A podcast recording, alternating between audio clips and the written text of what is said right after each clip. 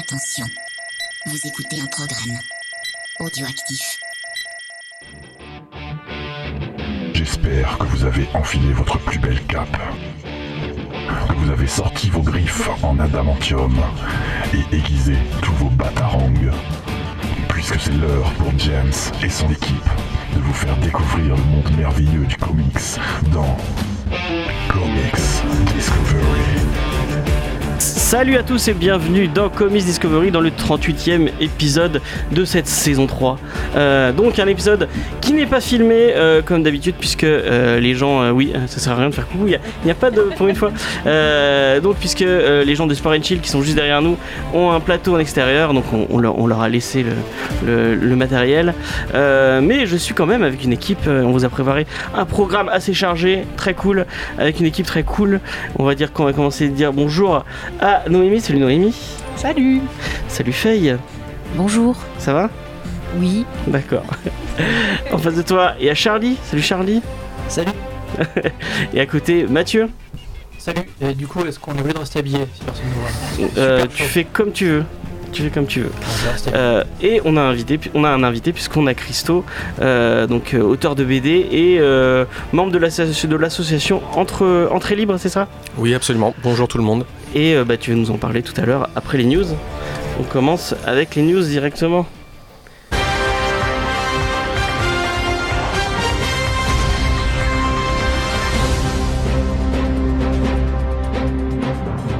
Alors j'annonce, euh, j'ai deux petites news. euh, les deux premières, elles sont pas très très heureuses, donc on va faire, euh, on va faire vite et on va en parler. Du coup, bah, une petite pensée pour Pierre Attet, qui nous a quitté la semaine dernière, ce comédien de théâtre, mais aussi de doublage, qui a marqué, qui a marqué l'enfance de pas mal, de pas mal d'entre nous, puisqu'il a, il a incarné beaucoup de, de personnages en VF, dans des séries, dans des films de la pop culture, et notamment Gomez dans Les Mystérieuses Cités d'Or, l'amiral Motti dans Star Wars épisode 4. Voilà, il fallait, il fallait que je le place. Euh, c'est celui qui se fait étrangler, je crois, par, euh, par, euh, Star, Wars, par, par Star Wars. Il se fait étrangler par sa propre licence, non, par Dark Vador. Le père de Conan dans Conan le Barbare. le colonel dans Akira. Cortex dans Minus Cortex, mais aussi surtout le fameux Dr Emmett Brown dans le Re- Retour vers, vers le futur, dans les trois Retours vers le futur, et il a aussi- fait tout euh, Christopher Lloyd, je crois. C'est lui dans euh, Roger Rabbit. Roger Rabbit. Il y- C'est lui dans Roger Rabbit? Oui. Ok. Et il a fait surtout le Joker dans beaucoup d'animations, dans, la fameuse euh, série d'animation de Bruce Timm et de Paul Dini. Euh, c'est lui qui faisait la voix du Joker, c'est lui euh, qui remplaçait Mark Hamill en VF. Donc c'était un, chouette chouette comédien de doublage. Et bah voilà, on a une petite pensée pour lui et pour sa famille. Et voilà. On va. Quelqu'un a quelque chose à dire sur Piratet Non Non, c'était un, un bel hommage. Ok, bon, on va passer à la deuxième news. Euh, pas trop. euh, pas trop, un peu triste, puisque on parlait euh, de Stanley, ce, ce grand euh, euh, homme, le, je pense la personne la plus iconique du monde des comics de ces dernières années. Mais malheureusement, dans ces dernières années, il y avait des petites rumeurs un peu inquiétantes sur lui et sur son, entourage, et parce que bah, notamment des vidéos de lui où on voyait que le, pauvre monsieur savait plus trop où il était et que il était un peu, comment dire, tiré, tiré dans des conventions par des gens qui étaient un peu, un peu malfaisants, peut-être pas avec des bonnes intentions.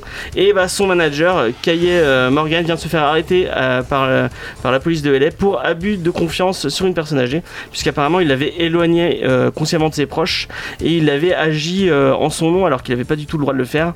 Donc c'est un, peu triste, mais euh, d'un côté c'est un peu juste et ça nous, ça nous montrait que on avait peut-être raison de s'inquiéter de ce pauvre monsieur euh, qui depuis la mort de sa femme euh, il était un peu plus plus lui-même mais voilà c'est je trouve je trouvais c'est important d'en parler non, mais ils auraient pu le faire plus tôt. Ça faisait des, des années, et même euh, dans les derniers mois de sa vie encore, qu'il y avait beaucoup de gens qui euh, se plaignaient de ce qu'ils voyaient euh, lors des conventions, justement. Et pourquoi il n'y a pas eu d'enquête plus tôt? C'est ça, en fait, qui, Ouais. qui est dommage. Je pense à notamment, ils avaient, il y a un an ou deux, ils ont sorti un- des comics où c'était signé avec son propre sang, quoi. Mais c'est, enfin, pourquoi faire des trucs comme ça? C'est débile. euh, Parce que ça se vend. Oui, ça se vend. Hélas. Mais ouais, ouais, c'est dommage. Donc, on- ouais. Euh, Est-ce que quelqu'un a quelque chose à dire sur, euh, sur ça, par rendre hommage à Stanley qui était un grand monsieur? Non, mais voilà, oui, c'est vrai que c'est un. Bah non, c'est vrai que c'est, vraiment moche. Après, si justice est faite, tant mieux. Mais hélas, ouais, que c'est tellement. Le pauvre était tellement bankable à la fin que c'est le mauvais côté du, du business hein, américain. Ouais, ouais. Bon, Bah, qu'il aille en tôle.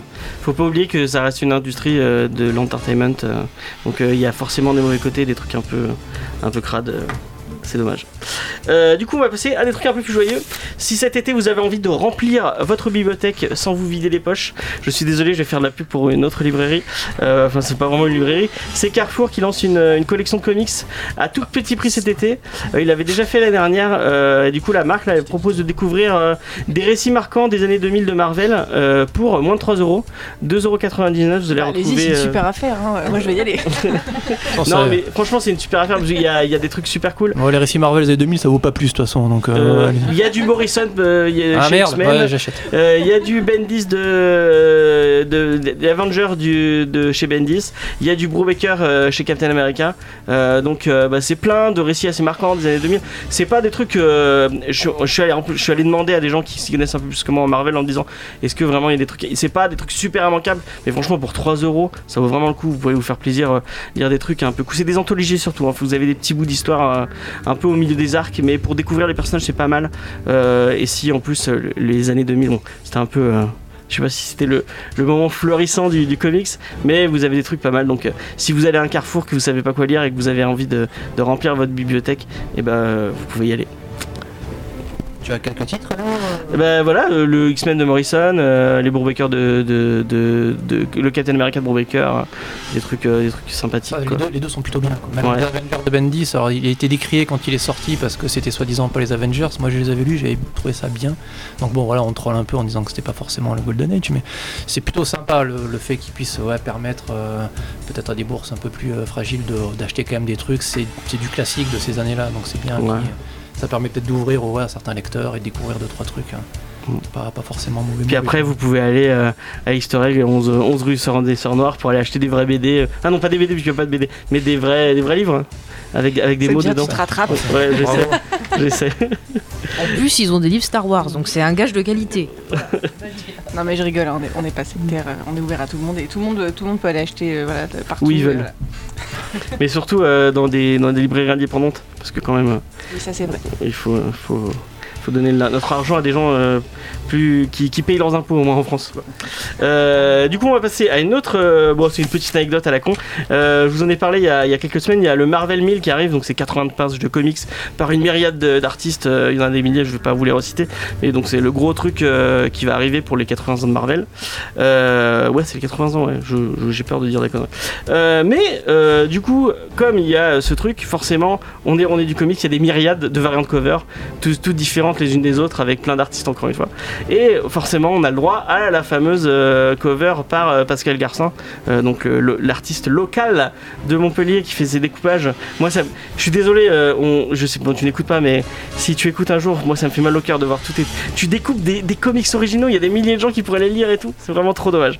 Mais du coup, dans le lot euh, de sa cover pour Marvel 1000, il y a un petit couple qui s'est glissé par inadvertance. Donc, c'est deux messieurs qui se font un bisou. Euh, non, c'est mignon, un, un couple homosexuel qui, qui, se, qui se fait un bisou, c'est mignon. Mais, mais oui, un couple qui s'embrasse, c'est- c'est c'est mignon. Mais le truc qui est pas, enfin, qui est un peu moins mignon, c'est que, bah, en fait, c'est pas des persos euh, d'ici et Marvel, puisque euh, c'est Alan Scott de la série euh, et, son, et son compagnon de la série Earth 2, donc le, le, le Green Lantern de l'uni- de l'univers Earth 2, euh, donc dessiné par Nicolas Scott, donc un personnage de DC. Euh, Qu'est-ce qu'il vient foutre dans la cover euh, euh, de, Marvel 1000 On ne sait pas. Et du coup, il y a l'auteur de Nicolas, enfin Nicolas Scott qui a dit Ah, c'est bien de mettre en avant ces personnages, mais j'espère que je recevrai un chèque parce qu'il n'a pas été payé pour qu'on. Je pense qu'il a le Garcin a les droits pour Marvel, mais pas forcément pour d'autres trucs à côté. Et donc, il va devoir refaire sa cover. il a dit qu'il a- il avait pas fait attention et qu'il est allé chercher sur internet. D'habitude, il coupe des trucs directement de, mais là, il, avait imprimé une image sans trop regarder et apparemment. Voilà ce Qui arrive fait coup, hein, quand il fait pas, quand, quand il n'utilise pas des découpages Ouais. originaux. Voilà. Google Images, ça aide. Tu tapes euh, comics Marvel et tu tombes sur des trucs, euh, pas forcément du Marvel. Du coup, chez Voilà. DC Comics, il y a un mec qui est payé à regarder toutes les covers de tout ce qui sort. Bah là c'est le là c'est l'artiste vraiment Comment- qui l'a dit sur Ah. Twitter.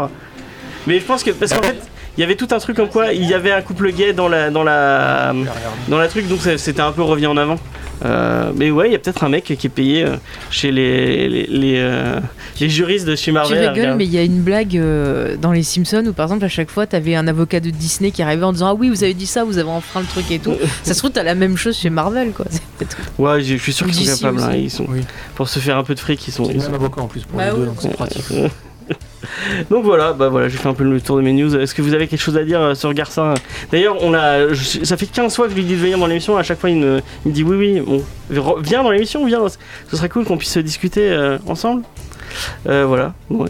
Toi qui le connais un peu, euh, Il est sympa. Voilà. Voilà. Non, la dernière fois que je l'ai vu, on avait parlé, il voulait faire un truc Ghost Rider. J'ai dit pareil que toi, j'ai dit, tu vas pas découper du Ghost Rider quand même, c'est vachement beau quoi. Il m'a dit, je crois qu'il m'a dit, je m'en fous, non, c'est pas artistique. Bon, c'est artistique alors on dit rien. Mais c'était, enfin, je sais pas s'il l'a fait pour le coup, il y a un petit moment que je l'ai pas croisé, mais c'est l'un de ses prochains Je crois projets. qu'il l'a fait, ouais. Ouais, il me semble que c'était, c'était dans les cartons. Mais euh, ouais, son travail est assez, assez impressionnant ouais, quand même. Et puis euh, ouais, un petit Frenchie qui, euh, qui perce aux États-Unis, ça fait toujours plaisir. Ouais, bah ouais, il, a, il en a souvent des covers. hein. Il, Marvel l'appelle euh, Ouais, méchant. puis il Même, a- même d'ici, hein, il, il a fait des trucs chez des, chez des gros éditeurs. Oui, hein. puis c'est, pas n'importe quoi, il a fait un Spider-Man, c'était, je vais pas dire le numéro, je vais me vautrer, mais c'est le c'était un- 700, je crois. 700, c'est ça, ouais, je crois. En plus, c'était, la... c'était un numéro vraiment, vraiment important, et puis c'est lui qu'ils ont appelé pour le coup. Puis sa était jolie. Bah, c'est la première qu'il a fait, je crois, Mm. pour, euh, pour Marvel. Donc tant mieux. Mm. Découpe, vas-y. Je sais qu'il nous l'avait offert quand, il, c'était ressorti, parce qu'il l'avait ressorti euh, euh, en VF, et il, il avait fait une séance de dédicace euh, dans une librairie con- concurrente que je ne parlais, que je n'aimerais pas ici. Une lointaine planète, c'est ça ouais, voilà. Et il nous avait offert le, il nous avait offert à faire offrir à nos auditeurs le, le, le comics. C'était cool. Voilà. Un monsieur très gentil. Du coup, on va passer à l'interview? Bah passons à l'interview. Et je vais laisser Faye le faire parce qu'elle le fait mieux que moi. Parce que je suis plus gentille, c'est pour ça. Voilà, oui. Entre, entre, entre. D'accord. Non mais laisse tomber. Alors bah Christo rebonjour. Bonjour, Voilà. Pour commencer, bah, est-ce que tu veux un peu te présenter à nos auditeurs Euh, bah, je m'appelle Christo. euh, sous ce nom-là, je fais euh, pas mal de bandes dessinées euh, en, en auto-publication euh, depuis maintenant plus de, plus de 10 ans. Et euh, je fais partie de l'atelier Entrée Libre à, à Montpellier, qui regroupe euh, plusieurs euh, dessinateurs, dont euh, Matt Conture, qui est un petit peu connu, puisqu'il a créé la maison d'édition L'Association, qui a maintenant euh, 20 ans d'existence et qui a un petit peu, disons, révolutionné le, le- le côté éditeur indépendant en bande dessinée au début des années 90. Et euh, maintenant, donc, euh, dans cet atelier, il y a pas mal de dessinateurs, dont Frédéric Dupuis, qui a créé l'atelier avec euh, Matt Conture, donc maintenant il y a 10 ans. À la rentrée, on va fêter les 10 ans de l'atelier, donc il y aura une grande fête, tout le monde est invité.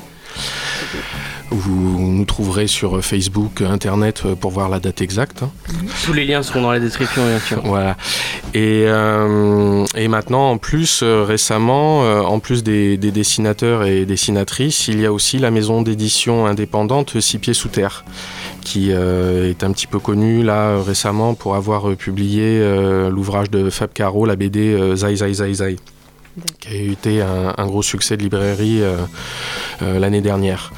Donc voilà, moi euh, personnellement, je, voilà, j'ai commencé dans la, dans la BD euh, surtout euh, dans les journaux. Au début, j'ai travaillé avec un quotidien à Nice pendant, pendant plusieurs années où j'ai eu la chance de faire du dessin de presse et j'avais un strip aussi qui s'appelait La vie sur Terre.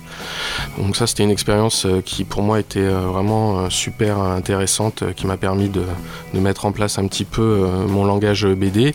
Et puis après, mon amour de la science-fiction et des comics ont fait que très vite, j'ai eu envie de, de créer mes propres séries dont les Sentinelles de l'imaginaire, qui est euh, celle que j'ai créée il y a, 10 ans avec euh, mon, mon copain euh, Yann Jouvert, qui est romancier, écrivain aussi, et avec qui on avait fait pas mal de groupes de rock.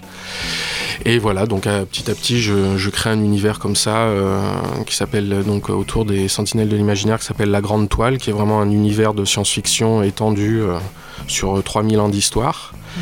Et à côté de ça, j'ai aussi une autre série, la Hunter et Associés, qui est une espèce de, de thriller psychédélique euh, avec euh, un personnage principal qui est transgenre. Et euh, l'autre l'autre BD que, que- sur laquelle je travaille, c'est le pamphlétaire, qui est là pour le coup est une espèce de mini revue que je fais en collaboration avec les autres dessinateurs de l'atelier.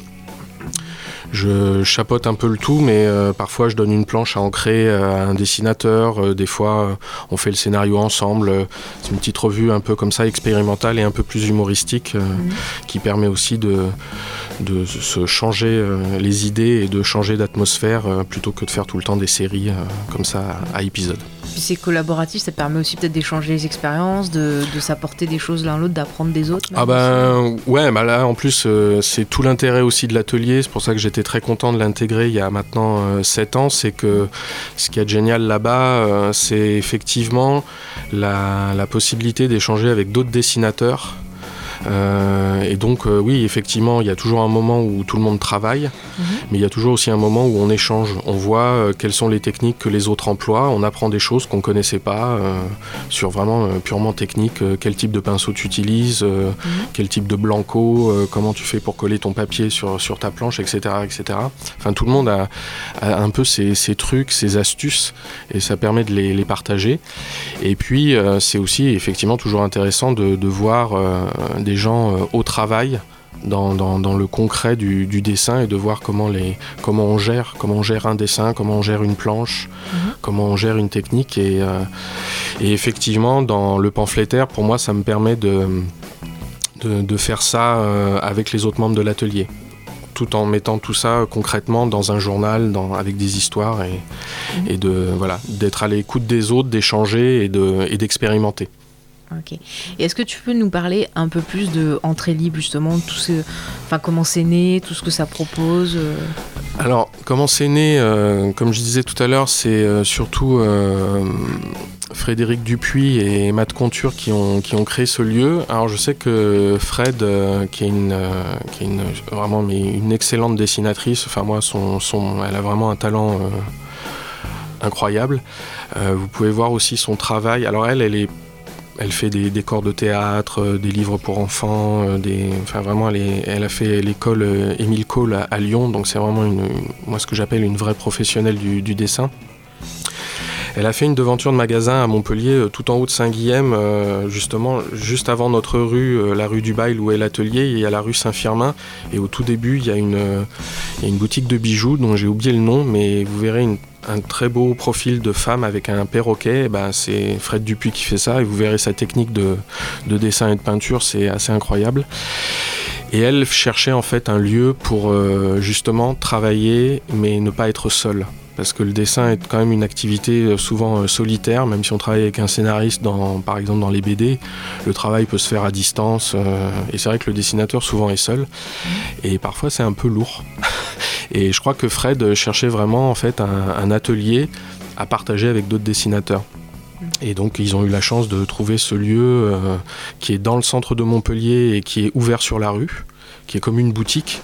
Ouais. Sauf que là, euh, à travers les, les vitrines, vous pouvez voir des gens euh, dessiner, euh, faire des BD, travailler. Et donc voilà, petit à petit, c'était il y a 10 ans et il y a toujours eu pas mal de dessinateurs de, de tous les horizons. alors bon, surtout tout ce qui est un petit peu BD indépendant, euh, dessin contemporain, euh, graphisme. Et euh, après, il y a eu des turnovers, quoi. Des, des gens sont partis, d'autres sont arrivés, euh, comme moi. Et euh, voilà, là maintenant, ça fait euh, 3-4 ans que le- le- les 5-6 dessinateurs sont, sont- sont toujours les mêmes. Et là, la- la- le grand changement, ça a été l'arrivée de l'éditeur Six Pieds Sous Terre, voilà, qui effectivement n'est pas un dessinateur, Mhm. est une structure indépendante et euh, d'édition de, de bande dessinée, mais qui fait aussi que ça, donne un nouvel élan à l'atelier parce que on a par exemple euh, la salle du fond qui était avant euh, réservée aux dessinateurs. Vu qu'on était moins de dessinateurs, on en a fait maintenant un lieu d'exposition où on fait souvent des, des expositions de, de- de dessinateurs ou de voilà ou d'artistes. Et euh, ce qui fait que maintenant c'est vraiment un lieu, euh, disons, multifonctionnel quoi. C'est à la fois un atelier, une galerie et un espace de vente, une librairie aussi, euh, mais qui est vraiment spécialisé sur la bande dessinée indépendante pour le coup.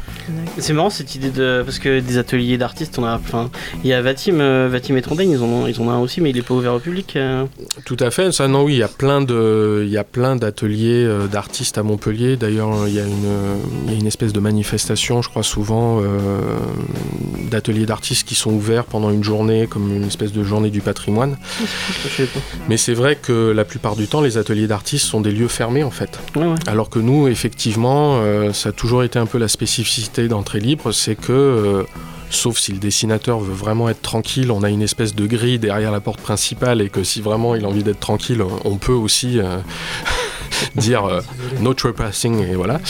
Mais euh, sinon, euh, c'est effectivement un lieu où il y a euh, deux grandes vitrines qui, qui donnent, euh, où on peut voir à travers qu'il y a deux grandes salles et il y a toujours eu plein de bureaux. Et effectivement, moi je suis plutôt du genre à laisser la, la porte ouverte, même si effectivement je suis au milieu d'une planche, des fois je, je vais un petit peu m'arrêter. Mais disons, ça m'a jamais trop, trop dérangé. Ok. Donc les gens peuvent rentrer, venir vous poser des questions. Tout à fait. enfin, Ah ouais, ça Et si un dessinateur, par exemple, a envie de rejoindre euh, votre groupe, ça se fait quand même de façon assez simple ou il faut quand même. euh, Alors ça se fait de façon assez simple. Là le problème c'est qu'on n'a plus de place de libre. mhm. C'est-à-dire que là, euh, effectivement. faut dessiner on- par terre, voilà. Oui, après, euh, voilà, dessiner par terre, mais c'est vrai que pour l'instant, on va pas prendre de nouveaux membres dans l'atelier parce qu'il y a, y a- il y a plus de place et que, et que effectivement, pour l'instant, ça n'est pas le, ça n'est pas l'ordre du jour.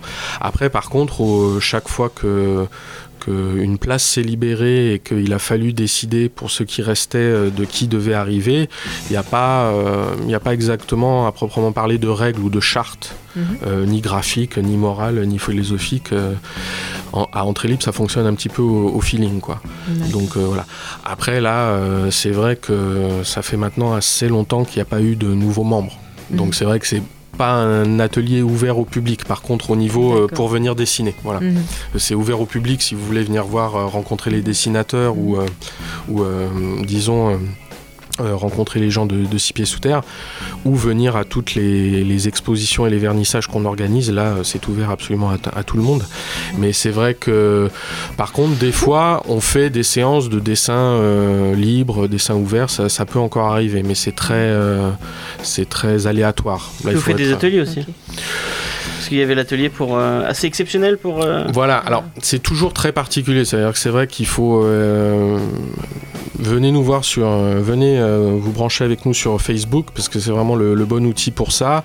Il n'y a pas longtemps, euh, on a fait venir la fabrique à fanzine euh, avec l'éditeur Atrabil, et là, effectivement, c'était ouvert au public pendant la comédie du livre, Mhm. et tout le monde pouvait venir prendre une feuille à 4 faire un petit fanzine, et partager cette journée où tout le monde a fait de la bande dessinée pendant quand même quasiment plus de 10 heures, quoi. Non, c'est cool. C'est pas mal ça. Donc effectivement, de temps en temps, on fait des petits événements comme ça où on ouvre vraiment au public, Mm. mais euh, c'est euh, c'est toujours un petit peu improvisé aussi. Enfin voilà, on le sait, euh, on, on le sait un petit peu à l'avance, mais on on peut pas. Enfin, avant c'était plus plus fréquent. Maintenant, c'est c'est un peu plus compliqué aussi à organiser. Ok. Et toi, justement, qu'est-ce qui t'a donné envie de, ben, de, de faire de la BD Oh bah, je dessine depuis que je suis tout petit et puis, euh, et puis la bande dessinée a été très très importante pour moi quand, euh, dès, dès ma prime jeunesse. Quoi. Comme euh, je te disais tout à l'heure, euh, bah, moi ça a été surtout oui, bah, les- la, bande dessinée franco-belge. Mon oncle qui un jour me ramène un recueil de la revue Pilote à la fin des années 70 alors que j'ai que 7-8 ans et que dedans il y a à la fois Valérian, Druyet, Astérix, Claire Bretécher et que je tombe sur une- un superbe dessin d'une femme nue en position lotus et j'ai 7 ans et je me dis mais qu'est-ce que c'est que ça? Vite je referme, je mets sous mon lit et ma mère est dans la cuisine. Tu as vu tonton t'as amené des bandes dessinées? Et moi je dis oui oui oui oui oui c'est bon j'ai vu j'ai vu j'ai vu. Voilà. Et à partir de là bon j'ai découvert plein de choses. Et après ça a été effectivement les, les premiers comics Marvel qui étaient traduits en France euh, par euh, Lug Édition donc Strange spécial Strange tout ça. Enfin voilà quand on était jeune euh, on courait chez notre marchand de journaux euh, pour, pour, pour découvrir ça et on était comme des fous. Donc c'est ce mélange de, de, tout ça et après, comme je disais aussi, les, voilà, les revues pour moi importantes qui ont été après Pilote, qui ont été surtout euh, Métal Hurlant. euh, l'écho des savanes euh, et enfin et surtout à suivre aussi mais surtout Métal Hurlant voilà c'est vrai que moi en, tant que grand fan de science-fiction à la fois après avec le cinéma et, et la littérature c'était vraiment euh, tout cet univers là et puis bah, quand on aime quelque chose, euh, j'aimais le rock et j'aimais la bande dessinée, j'ai fait du rock et j'ai fait de la BD. Voilà, Quand on aime, on compte pas, on fait ce qu'on aime et on Voilà. est content. À un moment, il faut faire ce qu'on aime et comme je pense qu'on a de la chance de vivre dans des pays où on peut parfois à peu près faire ce qu'on veut, il faut en profiter quoi. Et quand je vois justement. euh.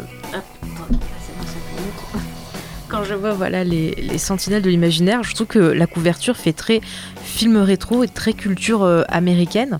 Et du coup, je voulais savoir, est-ce que le comics t'a beaucoup inspiré pour ce titre-là ou plus peut-être le cinéma Même là, le ou- format, c'est très Ouais, comique, le format Alors, aussi est très connu. Voilà, oui, sur, le, sur les premiers Sentinelles, les quatre premiers numéros, euh, on était vraiment en plus sur un format comics, donc vraiment de toute façon, oui, c'était un gros clin d'œil aux comics américains. Après, dans le contenu, je pense que si vous le lisez, ça vous fera. Enfin, je pense, les sources sont plus euh, Cinéma, variées. ouais. Oui, cinéma, autant. Enfin, moi, le, moi mon. Mon film préféré, c'est 2001, l'Odyssée de l'espace de Stanley Kubrick. Très bon choix. Moi, mon père m'a emmené voir ça au cinéma, mais dans une vraie salle de cinéma, j'avais 9 ans. Ah, Donc après, après mon tonton qui m'a fait voir pilote à 7 ans, j'ai la chance que mon père m'emmène voir 2001. Alors je vous rassure, je n'ai rien compris, mais ça m'a fasciné. Mais vraiment, ça m'a littéralement scotché. J'étais complètement pris par le film et en sortant de là, j'ai dit à mon père, je veux faire ça plus tard. Je savais pas ce que je voulais dire par là, mais je savais Ouais. que je voulais retrouver ces sensations-là. Donc euh, après, dans, au moment euh, où, où j'ai vraiment décidé de sauter le pas et de revenir effectivement vers la bande dessinée, parce que pendant des années, j'avais fait des j'ai fait une école de prépa aux Beaux-Arts, Mhm. mais en fait, après, j'ai enchaîné la fac de cinéma ici à Montpellier. Mais c'est vrai que après, j'ai fait beaucoup de musique pendant 10 ans et je faisais juste les dessins des pochettes d'albums. Et je dessinais comme ça toujours, j'ai toujours dessiné tous les jours, mais je n'avais pas d'application euh, Mhm. concrète quoi. Et au bout d'un moment, j'ai dit bon, j'ai vraiment envie de refaire de la BD en fait. Ça me, ça me, ça, ça, ça, ça me bouffe. Ouais, Il faut que c'était euh, c'était vraiment effectivement un besoin. euh, et il y a eu cet appel de ce quotidien qui m'a qui m'a permis de travailler avec une rédaction et donc de me mettre vraiment au, au travail concret de alors qui n'était pas du tout ma branche parce que le dessin politique je pensais pas commencer par ça et c'était très compliqué mais ça a été une super école. J'ai été un peu plus à l'aise dans le strip parce que là je retrouvais les codes de la BD. Mhm. Euh, T'as des influences du, du dessin de presse et du strip euh, américain qui te parlent? Ah bah Des oui. gens comme Watterson euh, Ouais, alors moi Ou- c'est toujours plus, plus, plus vieux que ça. Moi c'est carrément Snoopy. Hein. Pour moi Schultz c'est un maître quoi. C'est-à-dire qu'au niveau strip, enfin. pour moi, il n'y avait, y avait pas mieux. D'ailleurs, moi, le, le vrai, vrai dessinateur, alors pour le coup, euh, celui qui m'a vraiment le, le plus influencé, d'ailleurs, ça se retrouve, c'est qui était en fait un dessinateur de presse, même si lui faisait des, strips de- d'aventure, c'est Milton Caniff. Terry et les pirates, Steve Ah Canyon, ouais. je sais pas Ah, si ça vous parle. si, Bon, ça, c'est- euh, c'est très, très vieux. ouais. Mais pour moi, c'est-à-dire que c'est un maître du clair-obscur. C'était euh, vraiment la bande dessinée américaine des années 30-40, euh, à l'époque de Flash Gordon, euh, Rip Kirby, euh, ou des choses comme ça. Mais lui, c'était vraiment un maître du pinceau. D'ailleurs, Hugo Pratt est totalement influencé par, par euh, Milton Caniff. Euh, pour moi, c'est l'un des plus grands. C'est vraiment ça qui m'a le plus fasciné. Et effectivement, j'en j'en étais même à essayer de recopier ses cases. quoi. C'est vraiment le, le dessinateur qui m'a peut-être le plus obsédé euh, au niveau même du, du- du travail euh, sur le graphisme et tout quoi. Mais euh, après, oui, dans les Sentinelles, je pense qu'au niveau euh, et un peu dessin, euh, mais surtout philosophie, ça s'inspire après encore plus de tout ce qui était bande dessinée européenne des années 70, quoi. Voilà. Après, au niveau peut-être montage, euh, cadrage, euh, oui. je- enfin, moi, après, je suis un enfant des comics, hein, donc euh, moi, c'est c'est à la fois Jack Kirby, Steve Ditko, enfin bon, tout- tout- tous les tu prends classiques. tout ce quoi. que tu as lu et tu essaies de le, Ah de oui, le après, mélanger, de voilà. le remettre dans ce que, ce que tu fais. Moi, par contre, je pense que j'ai vécu une, des décennies merveilleuses où effectivement ça arrivait de tous les côtés. Mm. Et effectivement, euh, que ce soit euh, cinéma, littérature, euh, bande dessinée, à l'époque les séries télé c'était pas trop ça quand même, hein. On les comptait sur les doigts Ouais. d'une main. Pas des. Euh, voilà, bon moi, le- là encore je dois remercier mon père parce qu'il m'a fait voir Le Prisonnier qui pour moi reste... C'est un chef-d'œuvre. voilà, chef-d'œuvre absolu. Mais euh, voilà, on- effectivement, on prenait tout. Pour moi, le rock euh, allait euh, avec la BD et ça allait avec le cinéma et, et tout ça se mélangeait, se répondait, interagissait. Il y a et- pop culture voilà. quoi, Oui, alors, comme je disais euh, à Faye tout à l'heure, pop culture, mais bon, moi aussi, après, euh, j'aime la culture classique aussi, euh, sans vouloir être pédant, euh, parce que justement, j'ai toujours essayé de trouver des ponts entre pop culture et culture. C'est-à-dire, pour moi, euh, Proust, c'est aussi important, même si j'ai mis euh, 30 ans à, à l'apprécier, à le découvrir, mais j'ai toujours aimé la Divine Comédie de Dante, j'aime écouter Bach, Philippe Glass, moi, en musique, John Coltrane, c'est l'un de mes artistes les- plus importants. Donc voilà, je j'essaye surtout de pas mettre de trop d'étiquettes.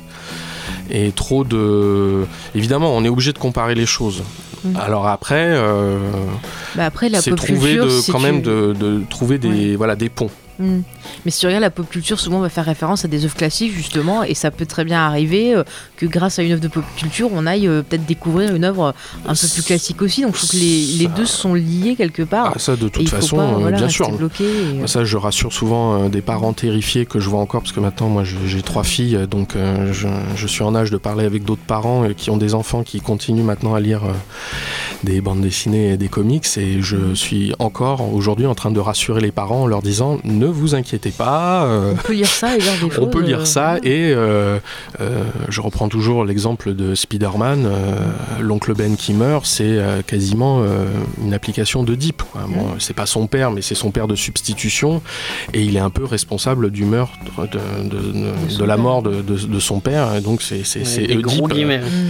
Oui, mais Oui, c'est ça. De toute façon, ce, ce qui moi me touche énormément les comics, comme tu disais, c'est que faut quand même pas oublier que euh, la grande majorité des choses dont on parle sont quand même des- une bande de juifs américains euh, qui sont dans des immeubles à New York et qui font et qui eux ont, une- ont- ont uniquement la culture classique euh, en tête mm, mm.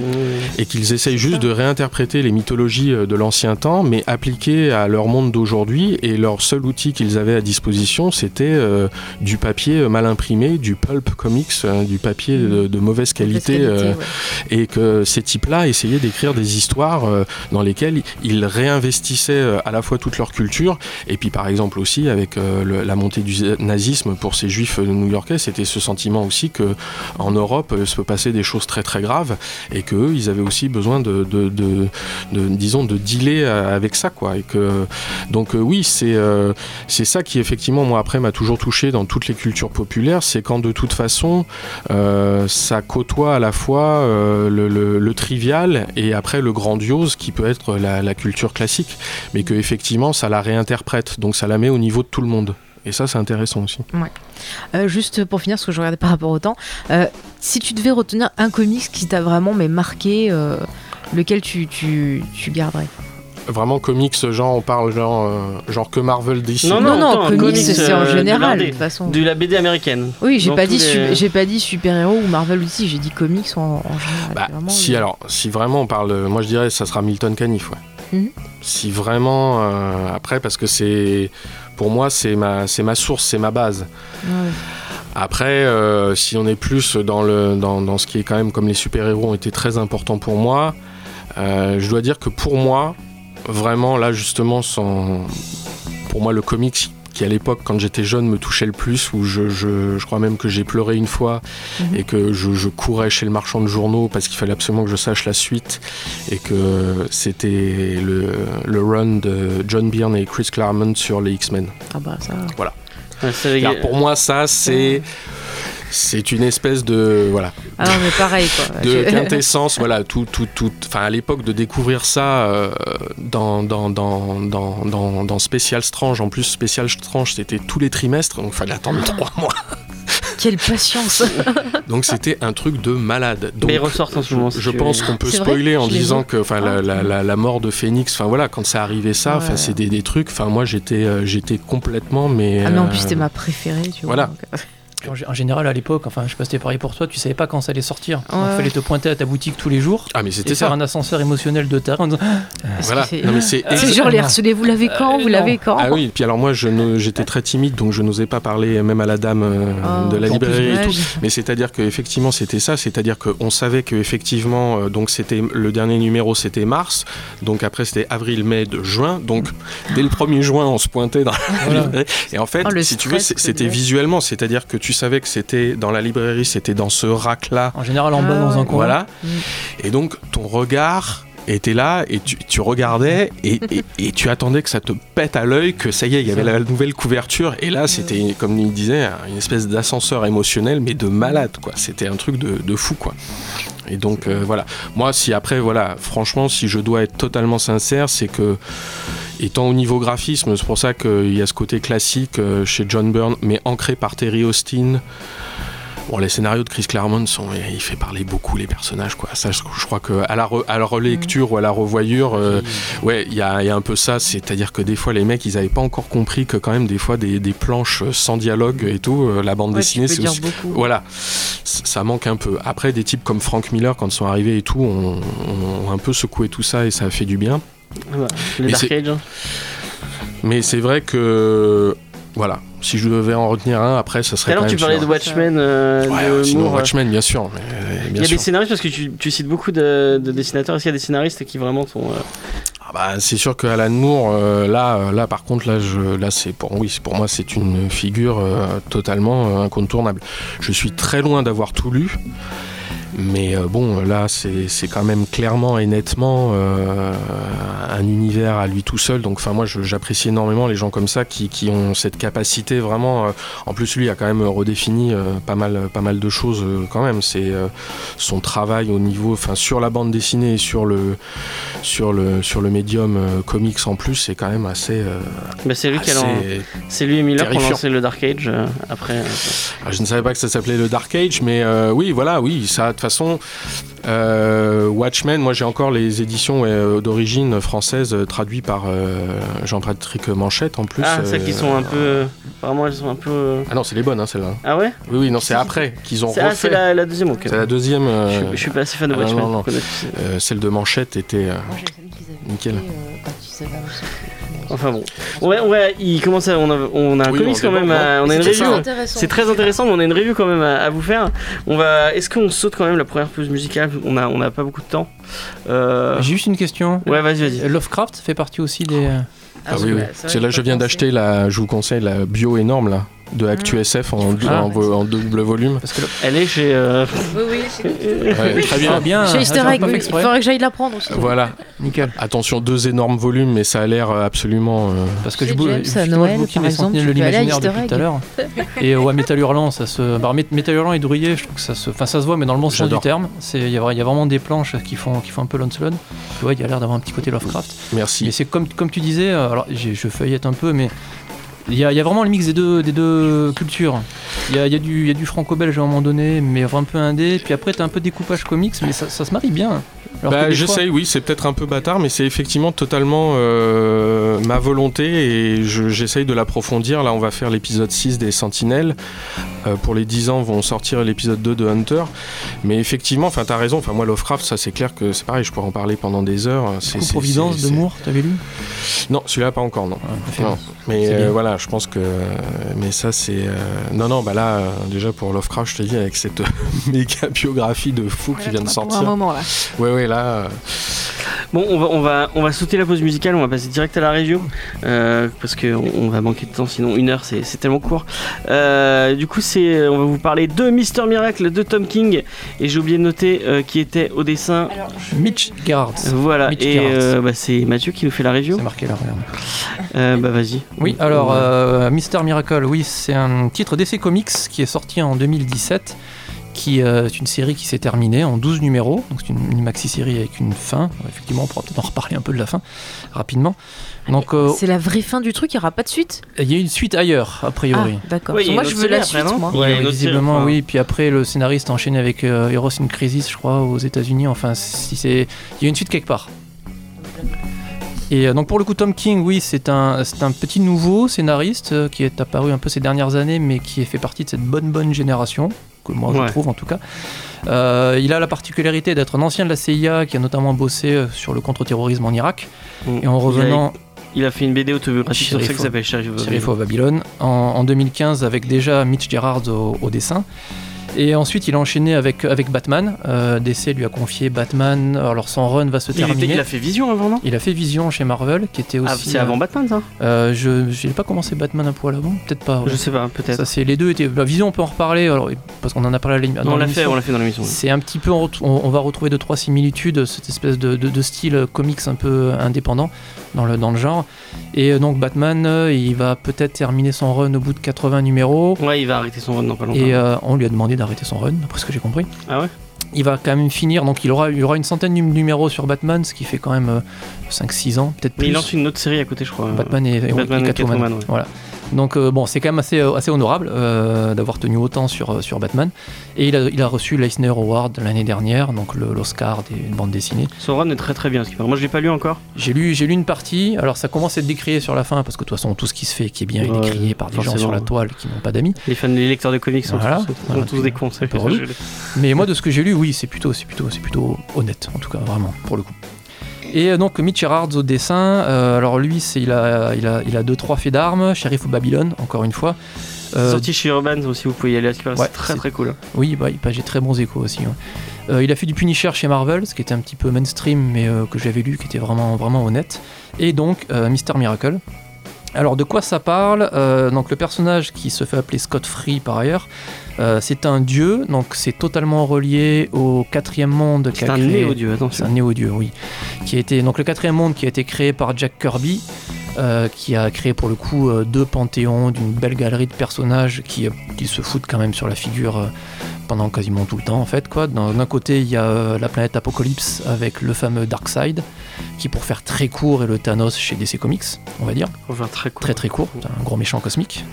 De l'autre côté, vous avez New Genesis avec le, le Haut-Père et donc Mister Miracle qui est euh, le fils du Haut-Père mais qui a été élevé dans la fournaise infernale d'Apocalypse, qui a fini par s'en échapper, qui arrive sur Terre, qui commence une nouvelle vie comme euh, éva- évasionniste, comment on dit éva... Magicien, illusionniste. Ouais, ou- ouais, le spécialiste de l'évasion ouais. dans un Un cirque. peu genre Houdini, quoi. Voilà, oui, qui, Voilà. euh, il, se, il se spécialise là-dedans. Euh, et au début du comics, il fait quand même une belle dépression parce qu'il s'ouvre les veines. Et euh, malgré lui, son ancienne vie de néo-dieu, dans cette espèce de, de- espèce de guerre perpétuelle entre Apocalypse et, un- et New Genesis, va le, va le rattraper. Il va devoir rejouer un rôle qu'il n'a pas forcément, forcément envie. Alors ça a l'air un peu compliqué comme ça, mais j'ai trouvé que le récap en début de comics était plutôt habile. Parce que en plus c'est des personnages des années 70, c'est quand même très pop, mais c'était plutôt pas mal, pas mal fichu, du moins l'entrée. Moi, j'ai pas trouvé que c'était euh, particulièrement compliqué. Je connaissais un petit peu, mais euh, c'était plutôt habile. Et d'autant plus que, en fait, il enchaîne très vite par un, début qui est beaucoup plus euh, indépendant, beaucoup plus intrigant. Il, là, pour le coup, il laisse vraiment le lecteur comprendre. Il n'y a pas de, de voix off qui explique forcément tout. On prend pas le lecteur par la main. On sait pas trop, trop ce qui se passe, mais au début, ça marche pas mal. On est vraiment dans un, dans un, dans un ton, euh, un ton un peu particulier qui rappelle effectivement son, son Ouais, vision. ça fait très vision. Euh, Mitch Gerards, euh, graphiquement, c'est un, bon, ça reste un tour de force, je trouve, parce que je crois qu'il fait toujours la même planche. Donc c'est un découpage ultra classique de 9 cases et c'est systématiquement le cas, à part quelques peut-être euh, pages intégrales, mais sinon c'est ça tout le temps. Et là pour le coup, quand tu lis son Punisher, tu vois qu'il a vraiment adapté, enfin il y a vraiment un ton particulier qui a été mis. Et euh, c'était même un vrai paradoxe parce que ce perso est très, très pop. Le quatrième monde, c'est euh, Kirbyesque, hein, donc Ouais. t'as plein de couleurs, ça pète de partout, t'as des formes un peu, euh, un peu aberrantes. Et là, au contraire, on est dans du très réaliste, c'est vraiment très très concret. Euh, c'est une vie en fait avec ce qu'il y a de très négatif, euh, une guerre perpétuelle, une enfance très très douloureuse, une grosse dépression euh, d'entrée de jeu, des aussi des choses très positives. On voit une vie de couple, on voit une, même une vivre ensemble, un foyer, un enfant qui arrive. Et c'est c'est- malgré le background assez, euh, assez cosmique et assez vraiment comics du, du personnage, je trouve qu'on s'y attache. C'est un brave gars, ce Scott Free. Euh, il est dans une situation assez inextricable, assez difficile à vivre, et tu sens qu'il. C'est touchant parce qu'il essaie de faire ce qu'il peut, il essaie de- tente de faire le bien, d'assumer un rôle qu'il a pas du tout envie.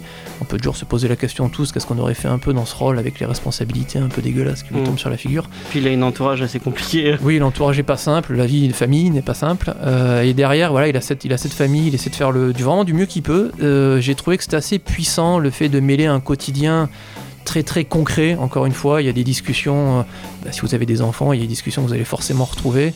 Il y a des problèmes que vous allez retrouver. Faire une guerre cosmique quand l'enfant il dort pas la nuit, c'est quand même pas facile facile. Euh, forcément, tu vis en couple. Alors, à un moment donné, tu vas devoir rediscuter de la décoration de la maison. Là, en l'occurrence, c'est pendant une phase d'infiltration euh, dans, dans, dans une planète. Dans Apocalypse. euh, Ouais, a priori particulièrement mortel. Donc c'est voilà, c'est il y a toujours une opposition entre cette, vie très réaliste et un récit cosmique euh, qui peut paraître très mainstream par, ailleurs. Euh, après, moi, le reproche que j'y filerais, c'est en termes de rythme. J'ai trouvé que c'était un peu redondant à un moment donné. Euh, y a, ça fait 12 numéros, c'est quand même assez long. Visuellement, euh, le découpage de Mitch Gerard, alors en termes d'action, je trouve que ça dessert pas mal quand même. C'est un peu. C'est marrant, dans Vision, c'était, j'ai l'impression que c'est un découpage imposé par euh, Tom King. Parce que Vision, il y avait déjà ce côté. euh, un peu sérieux, ouais, ouais, ouais. c'est vraiment ça. souvent c'est la même case, mais avec des dialogues un peu différents. Donc Ouais. c'est vraiment, c'est vraiment un style assez, assez particulier. Oui, c'est ce que disait quand on en parlait euh, avec Christo, c'est ce que tu disais tout à l'heure. euh. Oui, oui, oui. euh, ouais, après, voilà, enfin, moi je suis entièrement d'accord avec tout ce que tu as dit. Euh, c'est vrai que sur l'aspect purement visuel, j'ai des petites réserves, mais moi après, j'ai pas tout lu, donc euh, voilà. Mais c'est vrai que par moment, le, le côté euh, répétition de cases, le, le gaufrier de 9 cases me dérange pas, mais c'est vrai que la façon, au final, comment il est utilisé, je trouve que des fois, ça, ça, Ça ça, dessert un peu. ça- là ça aussi, perd un petit peu, ouais. Il le faisait déjà dans The Vision, non? Je sais pas Un, si un peu, oui, oui, c'était Gabriel Walta qui dessinait, Ouais. mais t'avais un peu le même genre ouais, de découpage un peu rapide. On est, on est très très loin voilà, de la grosse splash page avec tous les Avengers Ouais. Ouais. et Captain Alors- America au centre. E- Effectivement, ça peut se comprendre, mais c'est vrai que des fois, euh, je m'y retrouve pas totalement. Ça C'est- fait un peu strip, si vous êtes d'accord avec Un- moi. Oui, ouais, oui. Après, c'est le côté mécanique est pas mal parce que très vite tu sens qu'il y a un souci quand même. Euh, il a l'air d'avoir des troubles de mémoire. Il y a deux Bah, trois il- scènes où tu fais euh, ah oui quand même il se passe ça. Il commence l'histoire en, se- en se coupant les veines, donc euh, Oui, et puis euh, que mais du coup avoir un, avoir un découpage assez mécanique. Moi, je me suis vraiment posé la question pendant quasiment tout le comics. Il bon, il tripe, il rêve, il a pas survécu, il a survécu. Et là, pour le coup, c'est plutôt gagné. En plus, t'as une espèce de gros fil rouge pendant tout le comics. C'est un spécialiste de, de l'évasion, donc il y a une espèce de, message comme ça. Est-ce qu'il va échapper à la situation qu'elle est, qui est ultra nébuleuse? Et ça marche pas trop mal. Voilà, il y a vraiment une baisse de rythme à un moment donné qui repart vers le haut à la fin parce qu'il y a une, grosse question euh, qu'il qu'il est censé se poser en tant que, que personnage important et père qui pour le coup est assez, euh, est assez intéressante. Mais euh, c'est pas facile d'accès. Euh, à conseiller, moi j'aurais tendance à conseiller à ceux qui connaissent déjà un peu les comics Ah et ouais, les codes, qui, qui sont peut-être un peu fatigués ou qui ont envie de vivre. c'est quand même une certaine expérience, j'ai trouvé. Donc soit tu connais vraiment un peu les codes et tu as envie d'essayer quelque chose de différent, soit peut-être au contraire, tu connais pas du tout les comics. L'image que tu en as, c'est euh, le Marvel Universe au cinéma et Mm. tu as l'impression que c'est un peu naze. Et là, pour le coup, il faut quand même avoir une curiosité d'y aller. Ça reste comics parce que tu as tout le background qui est comics et tu as quand même deux trois thématiques très Et comics. puis il y a des liens avec le reste du l'univers d'ici, moi. Ouais, qui sont plutôt malines. en t-shirts, euh, mais. Ouais, les t-shirts, la galerie t-shirt est rigolote. Ouais, il y a pas mal de clins d'œil, c'est quand même bien écrit, mais voilà, moi j'aurais tendance vraiment à le conseiller à quelqu'un qui a envie déjà de faire quelque chose, de découvrir quelque chose. Je regrette pas, c'est peut-être quelque chose que je relirai dans quelques temps parce que je pense que j'ai pas forcément tout, tout, tout vu, parce qu'il y a vraiment ouais, pas mal de détails, mais c'est intéressant. Je regrette peut-être un tout petit peu cette baisse de rythme, mais c'est intéressant. Charlie, t'en as pensé quoi, euh, toi? Euh, donc déjà au niveau du dessin, moi je suis pas, euh, j'ai quand même adoré certaines planches qui sont, je trouvais très originales, euh, où euh, en fait il se sert de ces cases pour montrer l'action mais de façon différente. Par exemple, à un moment les héros ils sont enfermés dans une pièce où le plafond euh, est en train de leur tomber dessus. Ouais, elle est pas mal Et la case. est de chaque case est de plus en plus petite. Et, et j'ai trouvé ça génial parce qu'on comprend bien le truc où quand ils se battent, en fait, les 9 cases, en fait, le, le dessin déborde sur les 9 cases pour représenter le, le village des ennemis. Et eux, ils vont passer de case en case pour se battre. En fait, c'est le même dessin.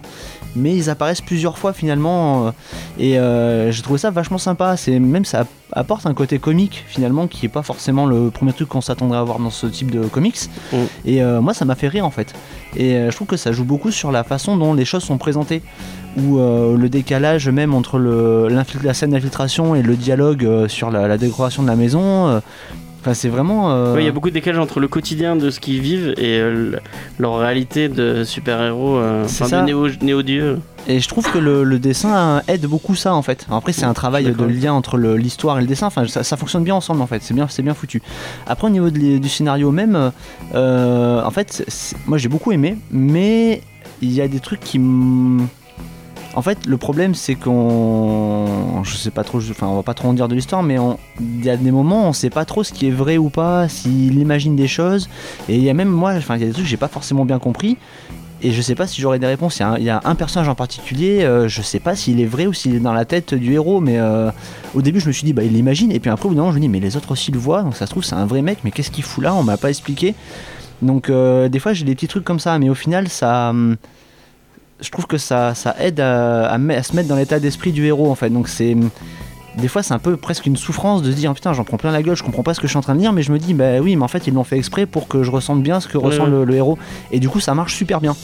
Et euh, voilà, après juste moi sur la fin, euh, je sais pas si ce que je l'ai dit tout à l'heure, si je peux le, le dire. Non, le dire. spoil pas. euh, Je, je sais pas, c'est pas du spoil en fait. Ah, c'est sur une fin, ouais, tu peux le dire. C'est une Voilà, fin assez ouverte, donc euh, on n'aura pas forcément 100% des réponses qu'on aimerait avoir. Enfin, moi j'avoue que j'aime bien avoir des réponses. J'aime pas trop qu'on me laisse sur ma, sur ma fin. euh, et Ah, là, donc tu n'aimes pas Blade Runner euh, ben ouais, ouais, c'est-à-dire que Blade Runner, euh, à la limite, je peux moi-même décider du truc. Là, c'est un peu plus ambigu vu que j'ai pas forcément compris tout à 100%. J'arrive pas à prendre une décision sur le, la fin et du coup ça m'embête. Mais peut-être qu'en le relisant, voilà. Je veux dire, peut-être qu'en le relisant, tu vas voir Ouais. des choses que t'as pas vu la première lecture et t'auras les réponses que, que Et le tu- fait que ce soit des personnages que tu fais un- le quatrième monde, tout ça, c'est pas des trucs que t'as lu, non? Non, pas Euh, du tout. Je connaissais pas du tout l'univers. Et du coup, est-ce que l'univers a a quand même été accessible pour toi? Tu...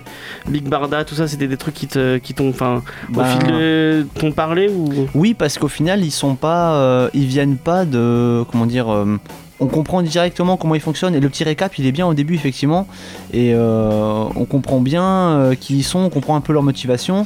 Même le grand méchant Darkseid, on- j'en ai vaguement entendu parler. Je crois que il se bat contre Superman et Batman à Oui, plusieurs bah, c'est occasions. le grand méchant Voilà. de l'univers. Et, mais après, je le connaissais pas plus que ça, et au final, il est, il est quand même bien présenté, donc Mm. j'ai pas eu de soucis pour rentrer dans l'univers, et puis surtout le, le parallèle monde, on va dire euh, la Terre et euh, les- ces deux planètes en guerre, euh, Mm.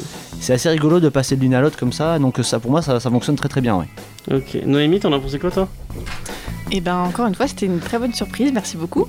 Euh, disons que j'ai été au début justement, comme tu disais, je pense que pour des, des- vraiment des néophytes en comics, euh, ce que je suis euh, complètement, c'est euh, c'est un peu difficile d'accès au début. J'étais un peu paumée, j'ai régulièrement interrompu ma lecture pour dire à Charlie, je comprends pas, qu'est-ce que et bon, il m'a quand même un peu laissé dans la merde, mais c'était bien justement Euh, parce que finalement, on a quand même quelques réponses au fur et à mesure. Et puis sinon, juste des fois, on dit bon bah c'est pas grave, j'ai pas compris, mais bon, je comprendrai plus tard.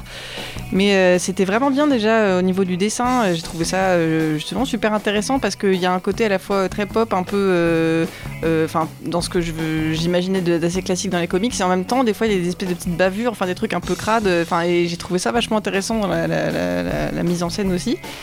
Et euh, après, je vais, je vais faire répéter un peu ce que vous avez dit tous, mais bon, j'ai beaucoup aimé le décalage en fait, euh, en- justement entre cette vie quotidienne et ce, ce- ce- cette vie de, de- de- de super-héros, enfin ce qui leur arrive, c'est quand même très très sombre. Et heureusement finalement qu'il y a cette, euh, tout ce petit quotidien qui, a- qui amène un peu une certaine légèreté, un peu ça permet de, temporiser un peu ce qui se passe parce qu'il y a des trucs quand même super hard. Ah, Il a pas une vie très positive. Voilà, le pauvre. Donc c'est bien la relation justement avec Big Barda que j'ai trouvé vachement intéressante. Elle est, d'ailleurs assez attachante, je trouve. Et, euh, et justement, tous ces moments euh, très comiques, en fait, il y a beaucoup de. Tu parlais de la, scène là où ils sont dans le, dans, le, dans le camp justement où ils cassent la gueule des mecs. Il y a plein de, de, d'onomatopées rigolotes. En fait, c'est, je trouve qu'ils alternent beaucoup les, les, les scènes très, euh, très dures, très sombres. Et puis un décalage complet où aussi il y a cette scène de- il est jugé en fait et donc c'est alterné avec des scènes où les mecs prennent des crudités. Enfin, et on sait Ah pas oui. trop euh, qu'est-ce que qu'est-ce qui se passe, je sais pas, mais Il y a finalement Darkseid qui mange des carottes. voilà, c'est c'est et puis tu t'as t'as- t'as trois quatre euh, cases où tu vois le mec il prend sa carotte et qu'il la trempe dans la sauce et, voilà, et et pourtant il est en train de se passer un truc hyper sérieux et, euh, et voilà j'ai trouvé ça vachement rafraîchissant ce, ce- ce décalage entre les deux euh, donc euh, pour moi c'était encore une très bonne lecture alors j'avoue n'avoir lu que les six premiers numéros mais ça m'a donné vraiment envie de, de lire la suite et euh, c'était une, une super bonne découverte. Ok. Faye, est-ce que t'as. Ah ben, je suis assez d'accord avec tout ce qui a été dit. Moi, par contre, ce que je retiens, c'est vraiment au niveau de, l'histoire. Je trouve que le, titre parle vraiment bien de, dépression. C'est-à-dire qu'on a un personnage qui, quelque part, est euh, au début perdu. C'est-à-dire, il sait pas qui il est. Il doit gérer son passé, mais il sait pas comment le gérer et euh, s'en faire pas une force, mais se dire voilà, c'est arrivé, c'est comme ça. Il faut que je m'en serve pour continuer à avancer. Il a beaucoup de choses à gérer. Ça devient trop dur. Et je trouve que le le comics le, enfin, fait ressortir tous ces sentiments-là. Et puis on parle justement du décalage de la vie, que des fois, bah voilà, c'est compliqué. Des fois, on a des petits moments où on a des petits bonheurs comme ça, puis après, hop, on va avoir des, des rechutes. Enfin, c'est, je trouve que c'est vraiment, euh, ouais, je trouve que c'est vraiment bien géré. Et puis le côté où justement, on sait pas ce qui est vrai, ce qui est pas vrai. Là, encore une fois, ça me rappelle, euh, enfin, la dépression. C'est vrai que des fois, on est tellement enfermé dans son prisme de dépression qu'on voit des choses qui sont pas en fait la réalité parce qu'on va les voir de façon Ah, déformée. ouais. C'est ça, et, et euh, puis même des fois quand t'es dépressif, tu vas avoir tendance à t'enfermer un peu dans, dans ta tête, dans ton esprit, pour essayer de penser à autre chose et t'idéaliser des situations. Et finalement, tu vas t'apercevoir que ce que tu idéalises dans ta tête, tu le retrouves pas dans la réalité. Donc, eh ben voilà, de nouveau, ça va pas. Enfin, et je trouve que le, le titre pour moi me enfin, je, je ressentais vraiment le, le côté dépressif du, du personnage. Je sais pas si Mathieu va être d'accord avec moi, mais j'ai l'impression que c'est une thématique vachement euh, centrale chez, euh, chez King, euh, ce côté euh, ce, la dépression et, Euh, oui, oui, c'est vrai peut-être plus le, le syndrome post-traumatique. euh. Et puis, euh, puis un peu- Vision, c'était un peu ça, c'est-à-dire qu'il il est dans une situation difficile, mais il a envie de faire quelque chose. Il, est, euh, il a envie de se sortir de cette situation, et euh, c'est de plus en plus difficile. Il maîtrise pas tout. C'est un peu simple. Son, son Batman aussi, de ce que j'ai lu, est pas forcément très gai Ouais. non plus. Puis Heroes in Crisis, euh, qui est, Oui, ça a c'est, euh, des héros qui vont dans un centre pour, euh, pour aller mieux parce que ça tout ce qui bien. leur arrive c'est vraiment trop violent et vraiment trop. euh, Mais tu vois, je trouve que c'est quand même assez rafraîchissant parce que ça change de- des autres titres qu'on va lire sur les super-héros. Et là, de voir que, ben voilà, oui, c'est des humains un peu comme nous et des fois, bah, leur tâche, elle est trop dure à supporter et ils craquent. Et c'est normal quelque part, ça les rend plus humains en fait. Paradoxalement, ça fait euh, les débuts de Stanley ou avec des héros à problème, quoi, avec, euh, Ouais. avec Ouais. Moon Knight qui est à moitié fou, avec Spider-Man qui a des soucis à l'école et ce genre de choses. Donc finalement, c'est une boucle continuelle. On va finir avec Christo qui a un peu le mot de fin. euh, Est-ce que tu as apprécié ce. Malgré. Euh, oui, oui, non, moi aussi, là, je suis assez euh, d'accord avec tout ce qui a été dit. Moi, c'est vrai, juste au niveau graphisme, j'ai eu un petit peu plus de mal. euh, les côtés tâches, euh, ça, ça, ça passait moins. Mais en même temps, j'ai pas eu le, le, le Ouais. vrai comics dans les mains, donc sur, sur l'écran d'ordinateur, ça faisait encore plus raccord. Donc, j'avoue que, voilà, moi, il y a juste ça au niveau purement graphique. je m'y suis pas totalement retrouvé. le, le côté, ça- pour moi, ça, il, il me manquait un petit peu de, de dessin et la gestion des plans. Autant sur toutes les planches que vous avez mentionnées, je suis entièrement d'accord et c'était vraiment super. Autant c'est vrai qu'après il y a un effet un peu redondant quand même. Euh, il y a un peu trop de, de plans frontal en permanence, en permanence.